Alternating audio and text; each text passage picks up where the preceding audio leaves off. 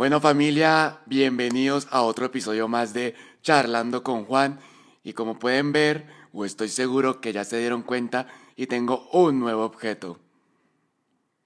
¿Lo vieron, eh? Está melo caramelo. Pero bueno, en este episodio les traigo algo muy interesante. Como siempre, varias personas me escribieron que tratara de este tema. Y es qué hacer en medio de tanta incertidumbre. ¿Qué hacer si fuimos despedidos de nuestro trabajo en medio de tanta crisis? Bueno, líderes, prepárense porque vamos a empezar a soltar munición pesada. Lo primero que vamos a hacer cuando, no sé, si a lo mejor te despidieron de algún trabajo, te quedaste sin trabajo, pues para ponerlo en general, lo primero que vas a hacer es agradecer. Vas a agradecer por haber, por haber tenido la oportunidad eh, de haber estado en ese trabajo, de haber generado esos ingresos. Vas a agradecer ahora porque la propia vida te está diciendo, hey, estás subiendo de nivel, es hora de pasar al siguiente nivel, es hora de que tú comiences a rediseñar tu ser, es hora de que tú comiences a ensanchar tu corazón, es hora de comenzar a colocar tu cerebro en función de las cosas que realmente necesitas en esta vida te quedaste sin trabajo en medio de la crisis, pues no importa, vamos a ver qué es lo que podemos hacer. Saca tu celular, mira tus contactos. De seguro que de todos esos contactos, no todos son para tomar, no todos son para ir a bailar, para ir a rumbear. De seguro que tiene que haber uno que otro contacto en el cual tú le puedas escribir y decirle, oye, ¿qué estás haciendo?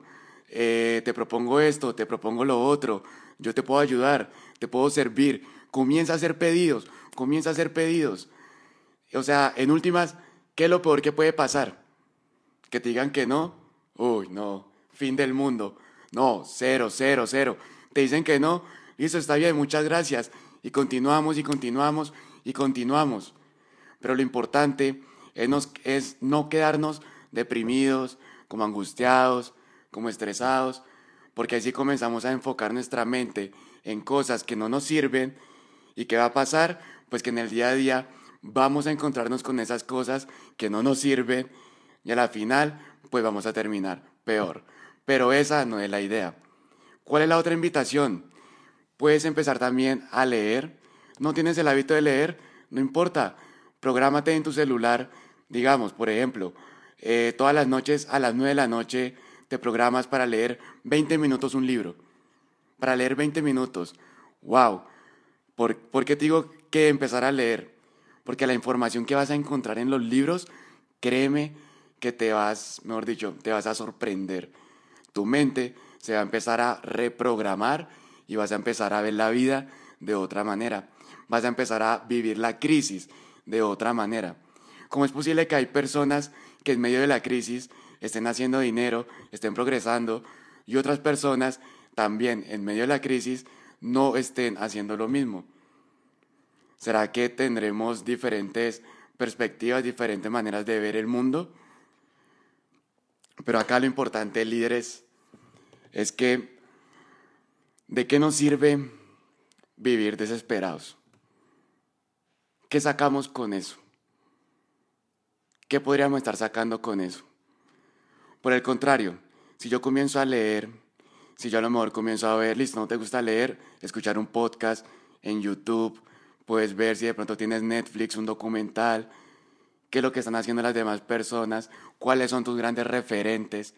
Y de acuerdo con todo eso, tú puedes ver un espejo y puedes ver que si esas personas han podido lograr todo eso en medio de la crisis, quiere decir que tú también puedes y mucho más, y mucho más. Listo, está bien. Puede que ahorita no tengas dinero. Puede que ahorita, eh, no sé, estés pasando por un mal momento.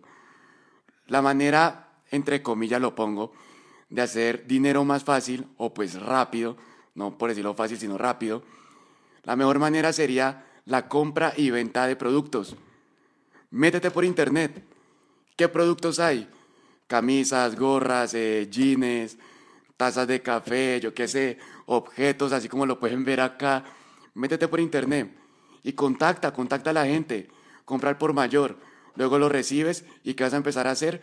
Pues a revenderlos y comienzas a generar un ingreso aparte. Pero acá lo importante, líder, o sea, lo importante de todo esto es que no te quedes sin hacer nada. No te quedes sin hacer nada. De verdad, no te quedes sin hacer nada.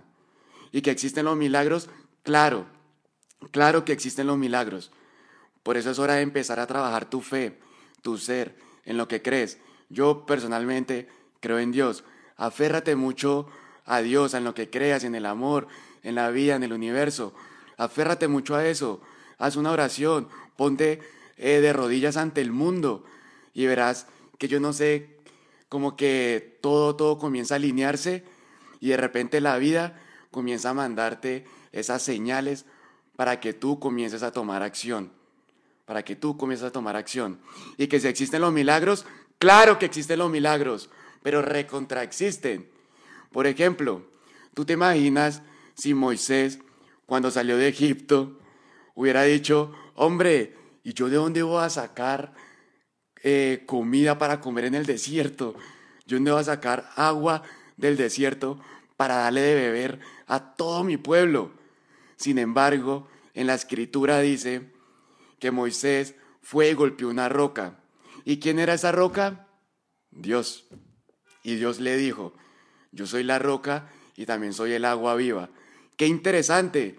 Dios le dijo a Moisés, ve y golpea esa roca para que le des de beber a tres millones de personas, para que le des de beber a todo tu pueblo. Qué interesante. Y todavía hay personas que no creen en los milagros. Entonces, líder, poderoso, poderosa, en donde sea que tú estés, donde sea que tú te encuentres, créeme que hay una salida. Créeme que podemos salir adelante. Tú puedes salir adelante. Tienes mucho potencial. Cree en ti mismo. Comienza a hacer pedidos. Comienza a hacer ofertas. Comienza a demostrarle al mundo tú quién eres para poder ganar lo que tú quieres ganar. Es hora, vuelvo y repito, líder, de ensanchar tu corazón. Vamos a agrandar ese corazón, porque sí o sí, tú vas a salir adelante en medio de tanta crisis. Vas a ser una persona mucho mejor de la que venía siendo antes. Les deseo, como siempre, tu servidor, Juan Palencia, bendiciones, vamos para adelante, cualquier cosa me pueden comentar, escribir, me contactan, que yo siempre estoy al servicio de ustedes. Bendiciones familia.